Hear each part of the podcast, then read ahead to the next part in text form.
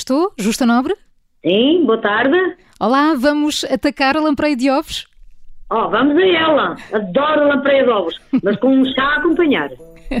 vamos a isto então, o chá está a fazer.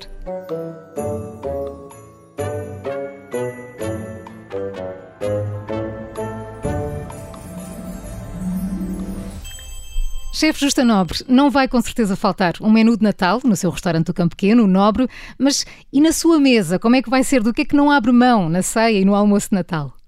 Uh, não abdico de um bacalhau, hum. um polvo, porque eu sou transmontana e comemos polvo. Uh, eu e os meus irmãos adoramos polvo, uh, bacalhau. Depois, ah, boas batatas, boa, boa couve Bom vinho, também, também é importante. Tem que ser. E acompanha, acompanha o bacalhau e o polvo com vinho branco ou vinho tinto? Vinho tinto. Nessa altura, normalmente é vinho tinto. nas entradinhas podemos beber um branco, uhum. ou um rosé, ou, ou um espumante, ou um champanhe, logo se vê. Conforme a disposição. Exato. É, nas, entradas, nas entradas temos sempre, uh, temos sempre a escolha, mas depois o bacalhau normal, normalmente não, sempre é com vinho tinto. Uh, e depois, ah, eu gosto de sobremesas com ovos, com muitos ovinhos, uh, pudins, bons pudins e, e por exemplo, a, a, a, lampreia de ovos é ótima com vinho é muito É muito gulosa ou consegue resistir eh, às rabanadas e à lampreia, isso tudo? Consegue comer só um bocadinho de cada ou... Eu agora já estou gulosa, eu não era muito gulosa, mas eu agora já estou gulosa.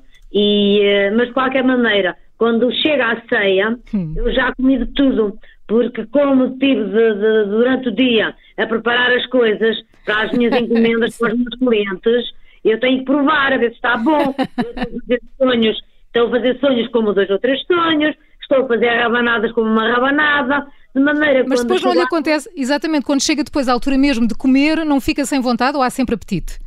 Já estou já um bocado cheia. Mas como tenho sempre um bocadinho de vinho tinto para acabar, acabo por ir buscar um bocadinho de sobremesa e comer, pronto. E tento ter, sempre ter também uma sobremesa diferente daquelas que eu estou habituadas a fazer. Hum. Nem que seja uma coisa vulgarucha mesmo.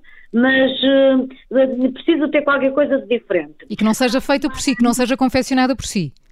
Uh, Ou faz sim, questão há, de... anos, há anos que eu mando fazer um doce qualquer fora porque já estou farta, já estou farta dos meus. Claro, claro. A Justa nasceu em Prados. Uh, tem memórias uh, das suas raízes transmontanas? Qual é aquela que guarda com mais carinho? Claro que sim. Uh, guardo, guardo os natais de quando éramos miúdos. Sete irmãos, uma casa barulhenta. Uh, de maneira que aquela, aquela, aquela, aquele suspense do dia 25 de manhã, uh, de acordarmos cedíssimo. Abriam os presentes de manhã?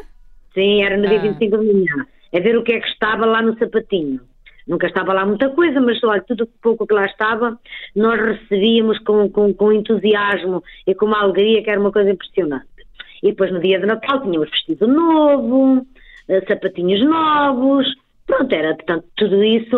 Hoje em dia, os miúdos dizem. Isso passou, tem passado de geração para geração, agora tem uma casa cheia de filhos e netos. Como é que costuma ser o vosso Natal? À semelhança do que foi o seu? Sim, só tenho um filho, tenho é três netos. Três netos, exatamente netos falem por uma dúzia de netos.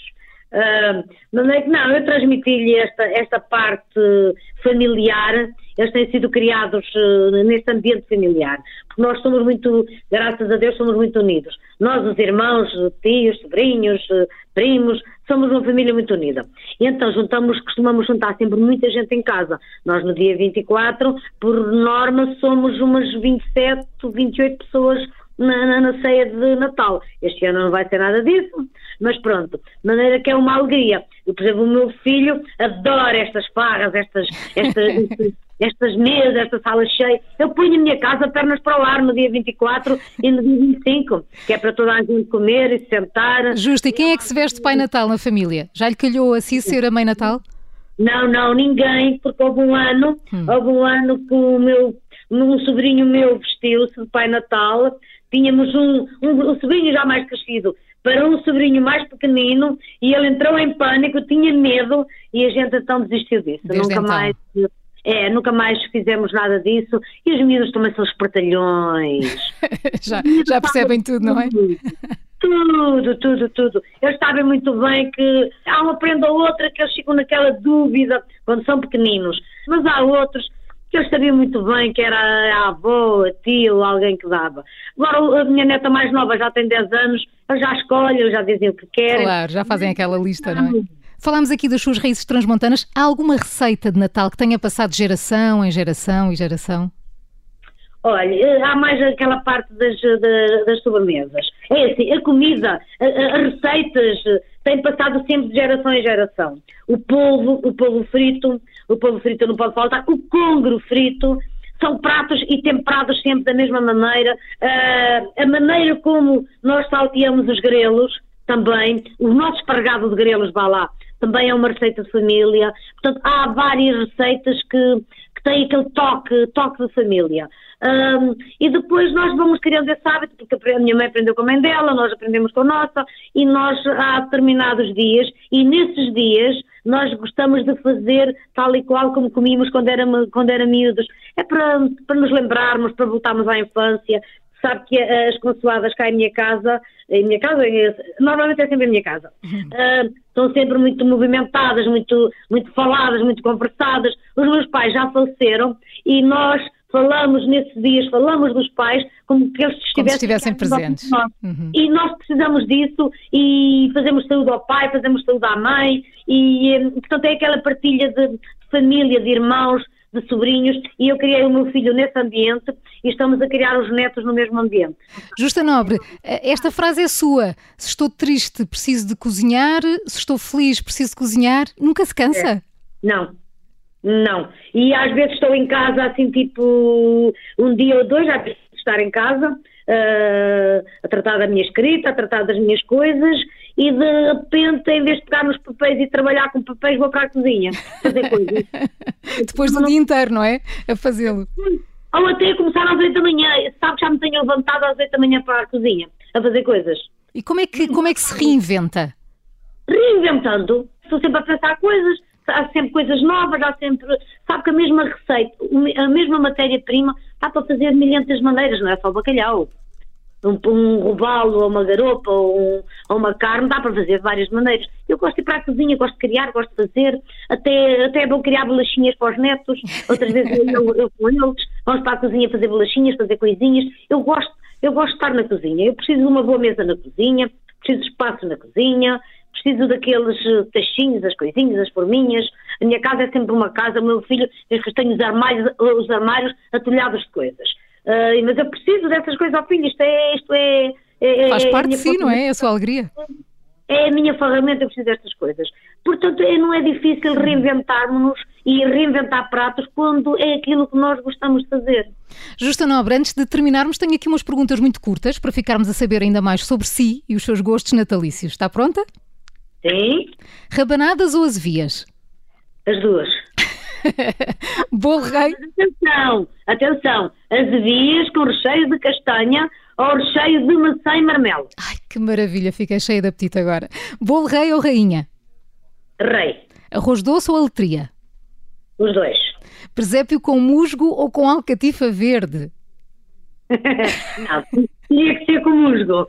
Fosse, tinha que ser com musgo. E ir nós, irmos nós para a serra apanhá-lo. Exatamente, para ter aquele cheirinho. E no presépio, alumínio ou espelho para fazer de água? Alumínio, então não, não, comigo tem que ser tudo na, na, na real, tudo verdadeiro. Árvore Natal, verde ou branca? Verde. E as verde. bolas, todas de uma cor ou várias cores? Podem ser todas de uma cor. Pai Natal ou Menino Jesus? Menino Jesus. Meias ou bombons? Meias. Sozinha em casa ou música no coração? Ah, música no coração. Justa, estamos, estamos a terminar. Que mensagem de Natal gostaria de deixar a quem nos ouve? Olha, desejo que não entrem mais em pânico, que não fiquem mais tristes. Uh, vamos acreditar que este vai ser o, o, único, primeiro e último Natal que vamos passar separados uns dos outros, tristinhos, alguns com pouca comida para pôr na mesa, isso é o que me faz mais aflição. Uh, mas vamos pensar que o próximo ano já não vai ser assim, já vamos ter a nossa família de volta, já vamos ter outra vez a nossa mesa cheia, uh, a nossa casa cheia, com sorrisos, Portanto, vamos ter paciência a este, porque eu costumo dizer, o que não tem remédio, remediado está. Isso tem que ser, o que tem que ser tem muita força. E mais cedo possível vamos estar todos desconfinados e vamos andar outra vez todos felizes. Uhum. Chefe Justa Nobre, muito obrigada por se ter juntado a nós neste Natal com Sabor. Aconteça o que acontecer, boas festas, um beijinho para si. Para si também e beijinhos para todos os ouvintes e boas festas para todos. Muito obrigada, Justa Nobre. Obrigada também. Já a seguir, uma curiosidade de Natal.